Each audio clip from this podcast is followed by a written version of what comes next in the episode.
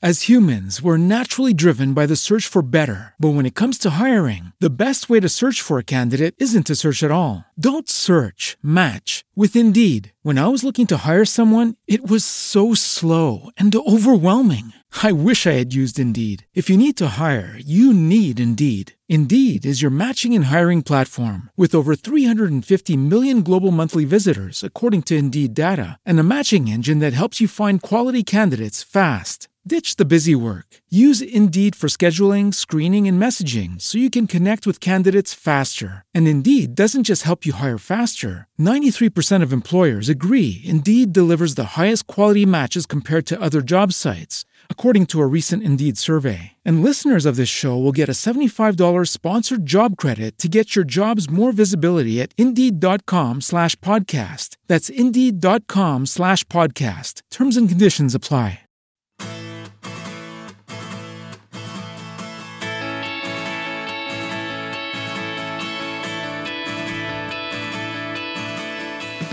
Bienvenido a Eureka, un podcast de Emilcar FM sobre innovación, productos y curiosidades sobre los mismos. Mi nombre es Fran Molina y si me lo permites, estaré encantado de poder compartir contigo este espacio de entretenimiento y aprendizaje.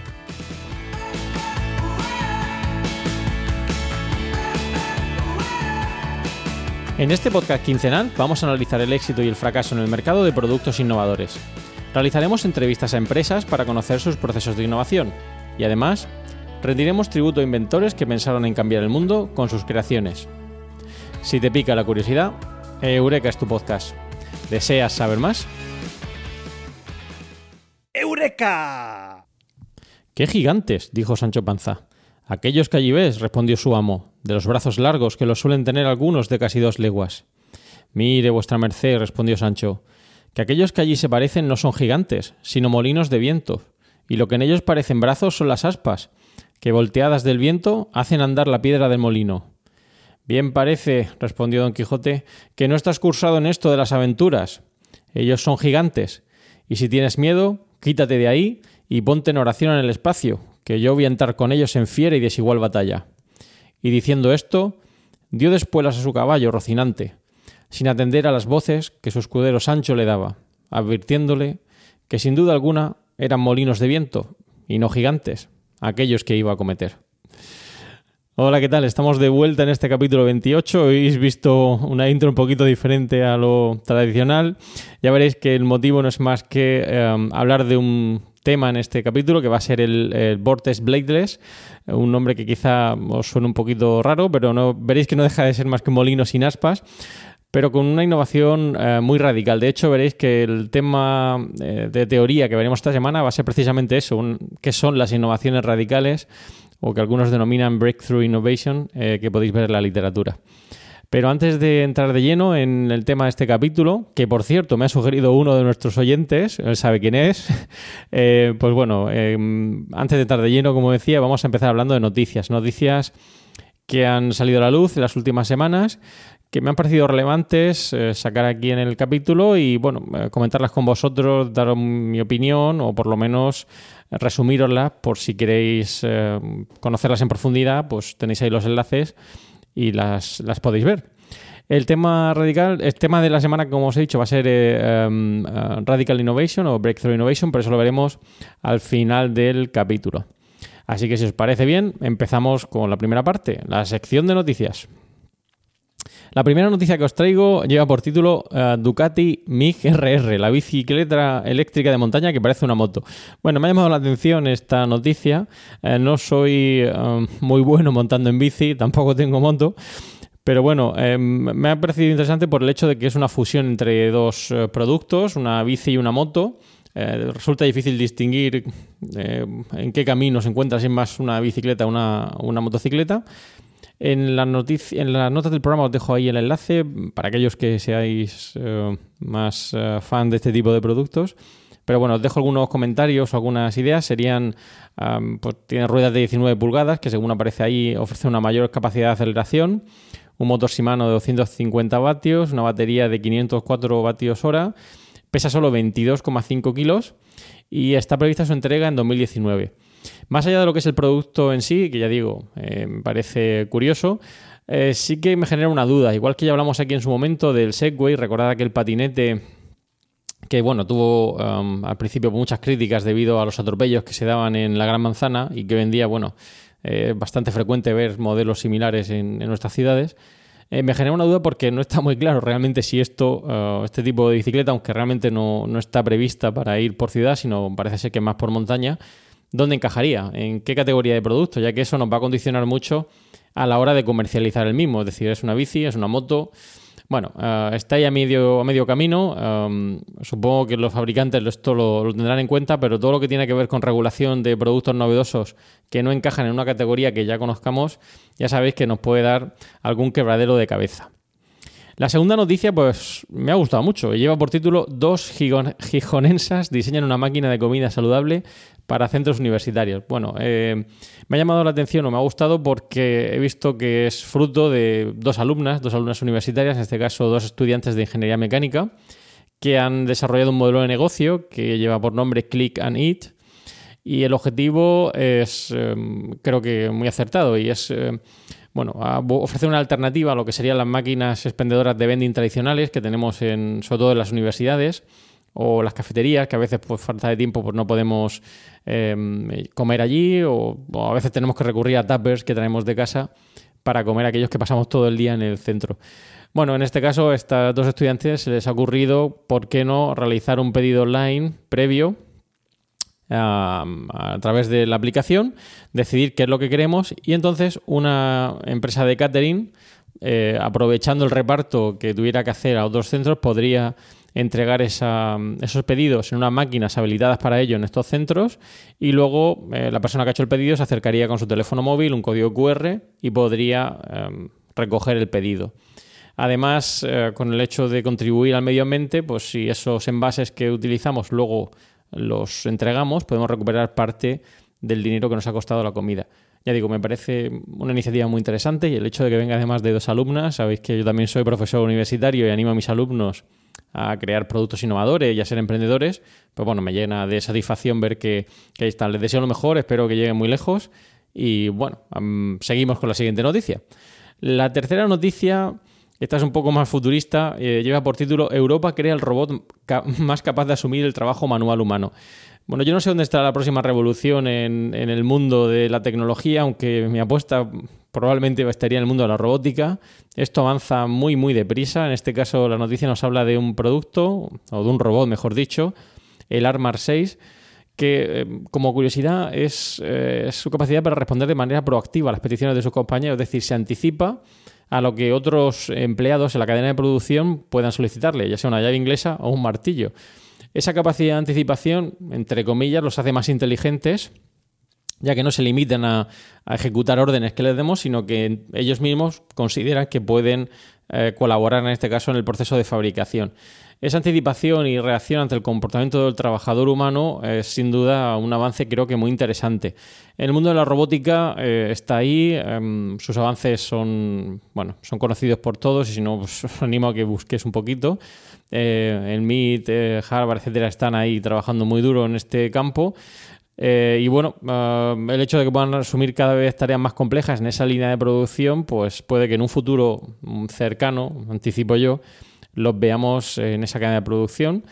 Ah, podemos considerarlo como una amenaza a la mano de obra tradicional, pero bueno, en este caso nos hablan de cómo complementar eh, la labor ah, que, un trabajador eh, humano puede hacer con un robot, en este caso el Armar 6. Bueno, os animo a que sigáis leyendo cosas sobre robótica y si no, pues que empecéis a hacerlo, ya que creo que esto va a estar en el día a día más pronto que tarde. Y la última noticia que os traigo también me ha gustado mucho, y lleva por título Visión 360 al elegir sitio en el avión. realidad virtual para, entrenar a sus tripulantes. Bueno, me encanta porque esta empresa que, lo que ha hecho ha sido, una empresa, una startup extremeña, lo que ha hecho ha sido crear un software que permite em, ver con una visión 360 grados eh, la elección del asiento. Supongo que más de uno os habréis visto en esa situación de tener que elegir el asiento en un avión y no saber cuál es el mejor asiento. Quizá alguno esté más preocupado sobre los posibles accidentes. Sabéis que hay incluso, si no os lo digo yo, hay análisis sobre la probabilidad de eh, sobrevivir en función del sitio donde eh, ocupes en, el avión, en función de tu asiento. Luego hay algunos, como un servidor, que siempre vamos buscando asientos en salida de emergencia para eh, poder sentarnos, ya que soy bastante alto. Eh, algún día voy a tener que poner una foto mía en algún sitio para que mis seguidores sepáis cómo soy, pero soy muy alto y el hecho de elegir asiento para mí es un requisito fundamental para poder viajar en avión. Y si lo pensáis, o aquellos que hayáis viajado en avión, si realizáis un poquito de memoria, veréis que a la hora de elegir el asiento, toda esa visualización de elección de asiento se limita a una visión en dos dimensiones. Bien, esta empresa lo que ha hecho ha sido llevarlo un poquito más allá y con esa visión 3D, eh, esa visión en 360 grados, podemos ver realmente cómo va a ser nuestro asiento y dónde nos vamos a sentar para no llevarnos sorpresas. Ver que, pues bueno, si es una salida de emergencia que no tiene eh, delante ningún tipo de asiento para em, tripulante de cabina o que el asiento no es más pequeño de lo que nos indican, etcétera.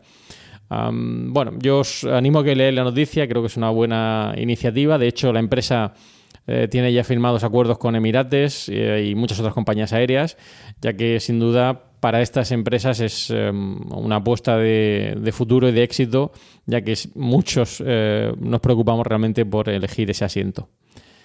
Y nada, ya que hemos terminado las noticias, pasamos al tema principal del capítulo de hoy. Eureka.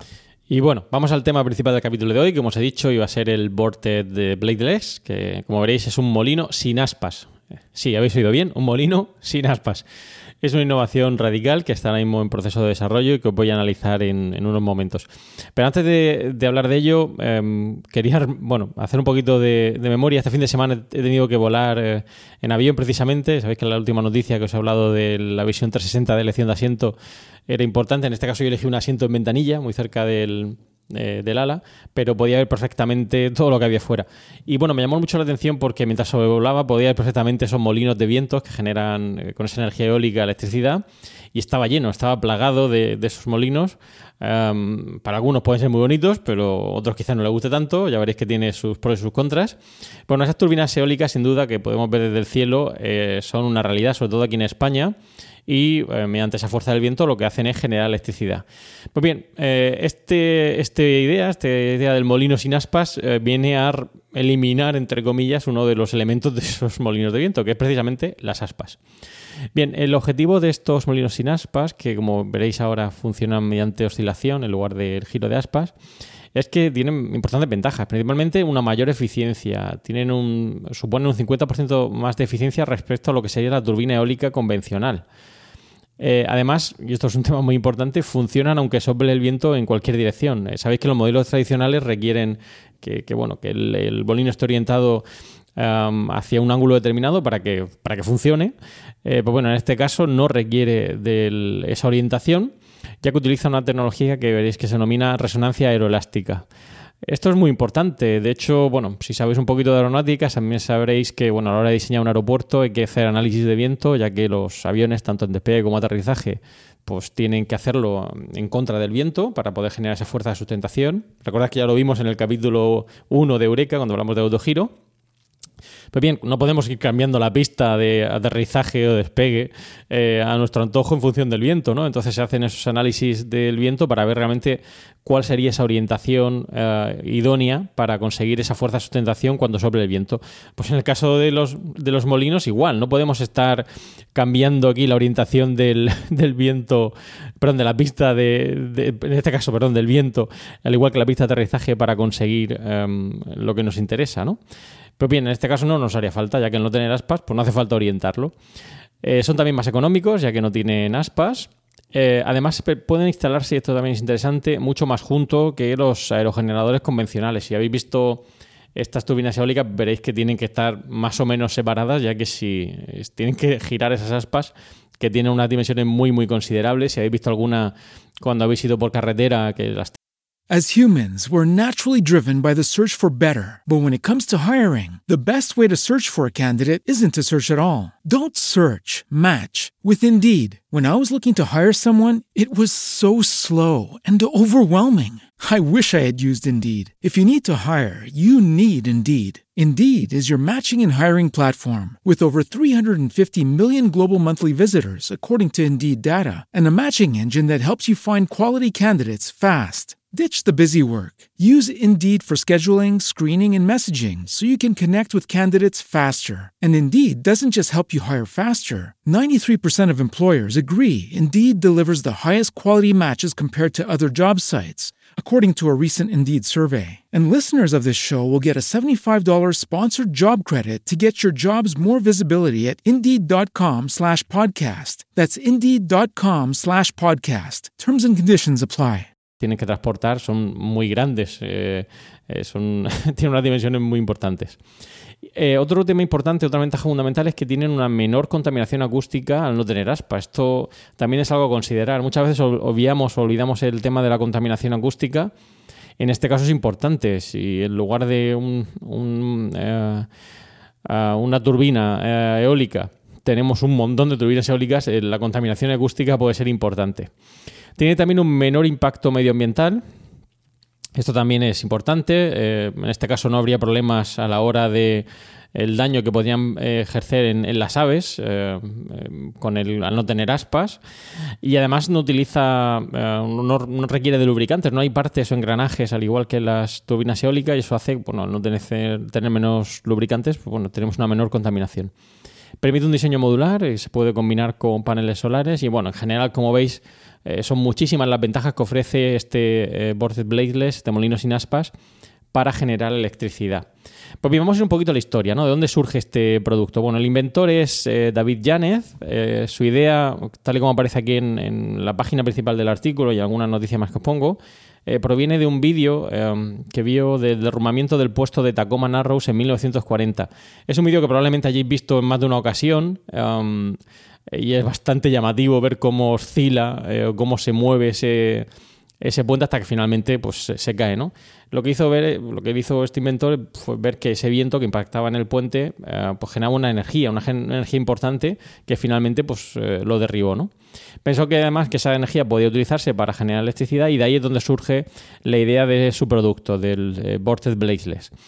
Eso le lleva a fundar una pyme junto con Raúl Martín en 2012 y bueno, ha tenido financiación pública tanto del CDT como de programas europeos como H2020 y colaboran hoy en día pues, con Harvard y el, y el MIT.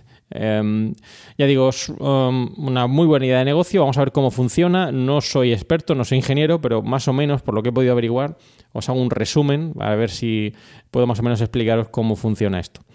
Eh, la idea del funcionamiento de este Vortex Bladeless o molino sin aspas es capturar energía por medio de esa, de esa oscilación.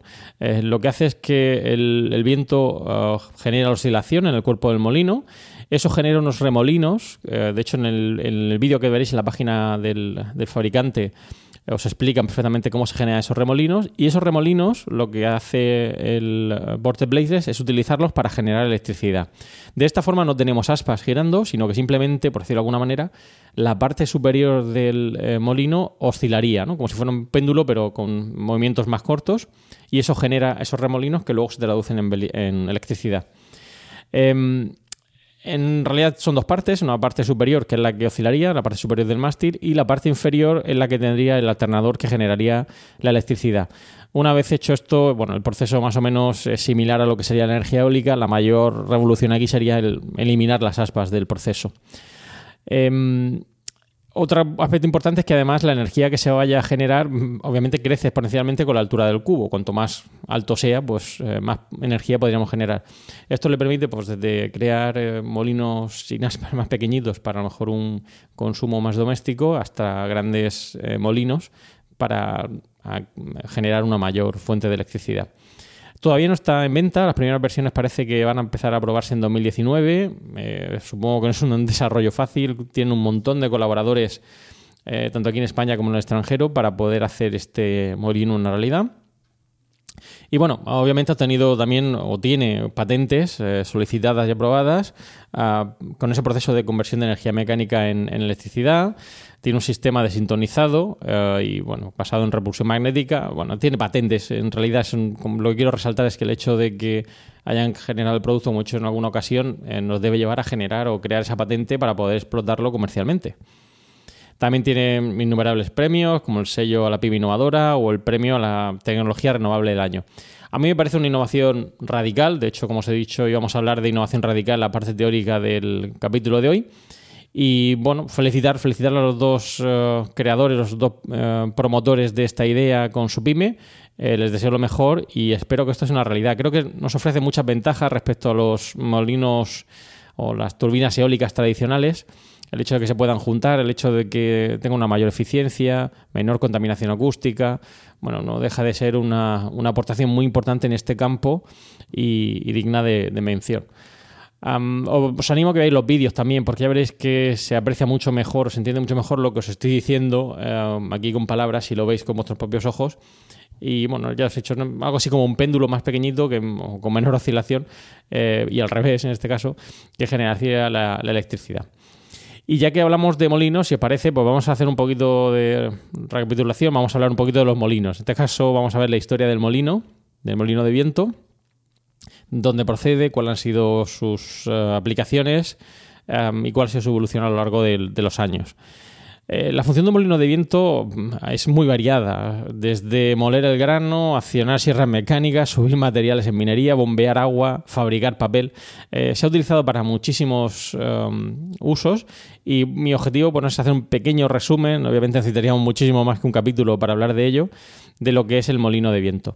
El molino de viento nace en el siglo VII en Persia eh, y bueno, los primeros datos sobre el mismo nos dicen que ese viento accionaba una rueda que hacía girar una, piedra de molino, ya en el siglo VII. Más tarde, en el siglo XII, el molino de viento llega a Europa, eh, de hecho en Francia en 1180. Eh, se empiezan a montar las aspas verticalmente sobre un eje horizontal. Eso obviamente generaba una mayor potencia, pero oh, tenía un, inconveniente que requería de un mecanismo que le permitiera girar para adaptarse al viento. Esto ha sido siempre un problema importante y ha sido, como os he dicho, el hecho de poder orientar el molino hacia el viento.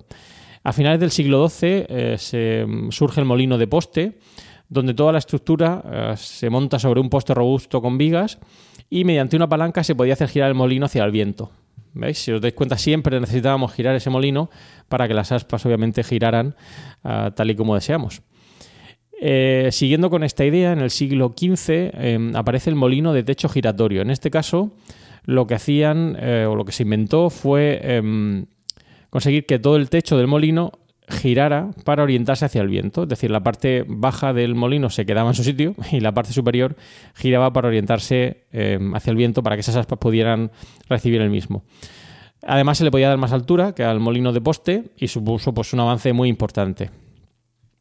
Ya en el siglo XIX empieza a utilizarse eh, de manera mm, bastante importante en Estados Unidos en el oeste de Estados Unidos para extraer agua. Fruto del avance de los colonos eh, y del ferrocarril, pues bueno, se utilizan esos molinos para conseguir extraer agua.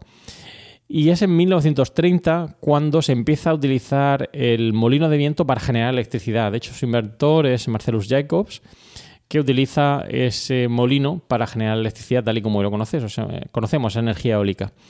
Desde entonces, bueno, ha habido muchos avances. Eh, uno de ellos, como hemos hablado hoy aquí, es el Boarded Bladeless y, hay un auge importante en 1970 debido sobre todo al aumento del precio del petróleo y del carbón, que bueno, que hace em, orientar un poquito las necesidades o el interés hacia una serie de energías alternativas, como es la energía eólica, que nos decida eh, prescindir de esos combustibles eh, fósiles. Podríamos seguir hablando de los molinos. Em, creo que sería interesante hablar aquí en algún capítulo de Eureka de los molinos en el agua. Esto está tendencia muy importante en el sector. Eh, la capacidad de montar parques eólicos en, el agua eh, y generar también energía eléctrica.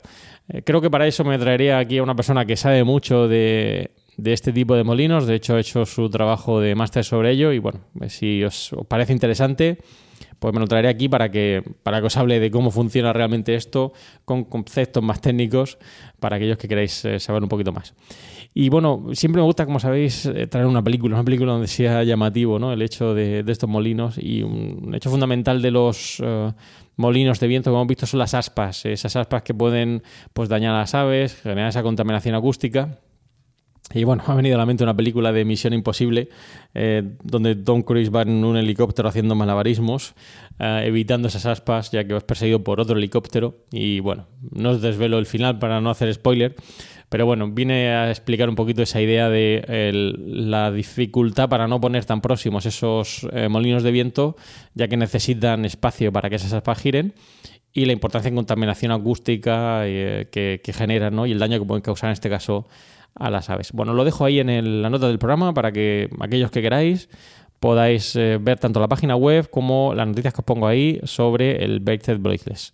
Vortex Bladeless. Bien, eh, y vamos con la teoría, la teoría de este capítulo, que como os he dicho iba a ser sobre Radical Innovation o Breakthrough Innovation o innovaciones radicales. Eh, muchas veces solemos confundir este término con innovaciones eh, incrementales o continuas.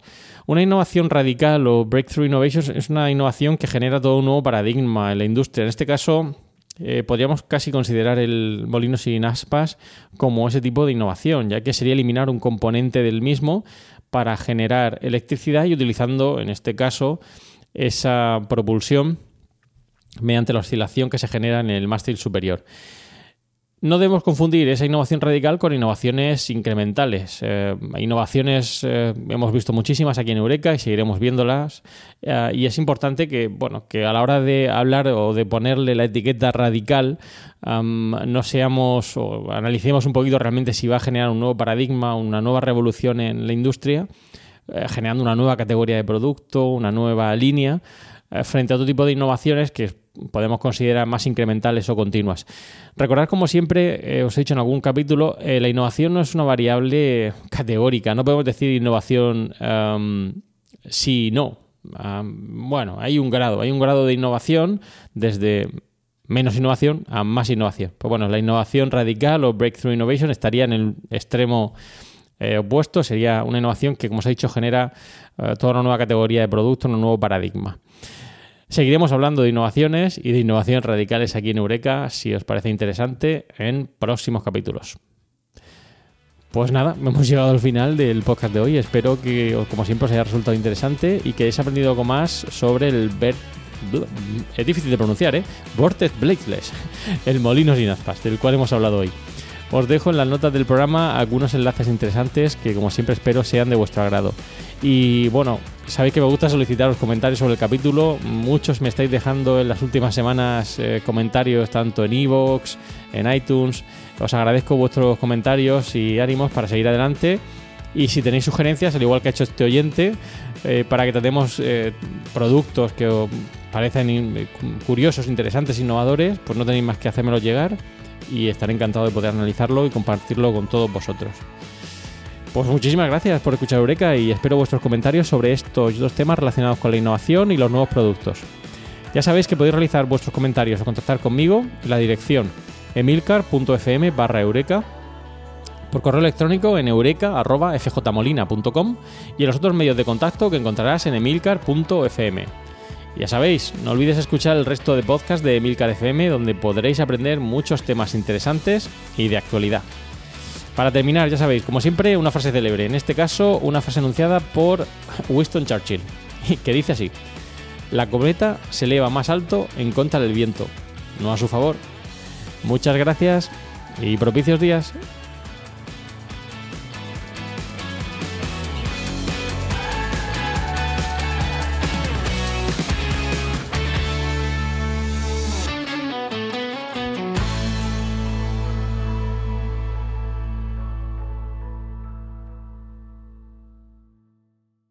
As humans, we're naturally driven by the search for better. But when it comes to hiring, the best way to search for a candidate isn't to search at all. Don't search, match with Indeed. When I was looking to hire someone, it was so slow and overwhelming. I wish I had used Indeed. If you need to hire, you need Indeed. Indeed is your matching and hiring platform with over 350 million global monthly visitors, according to Indeed data, and a matching engine that helps you find quality candidates fast. Ditch the busy work. Use Indeed for scheduling, screening, and messaging so you can connect with candidates faster. And Indeed doesn't just help you hire faster. 93% of employers agree Indeed delivers the highest quality matches compared to other job sites, according to a recent Indeed survey. And listeners of this show will get a $75 sponsored job credit to get your jobs more visibility at Indeed.com slash podcast. That's Indeed.com slash podcast. Terms and conditions apply.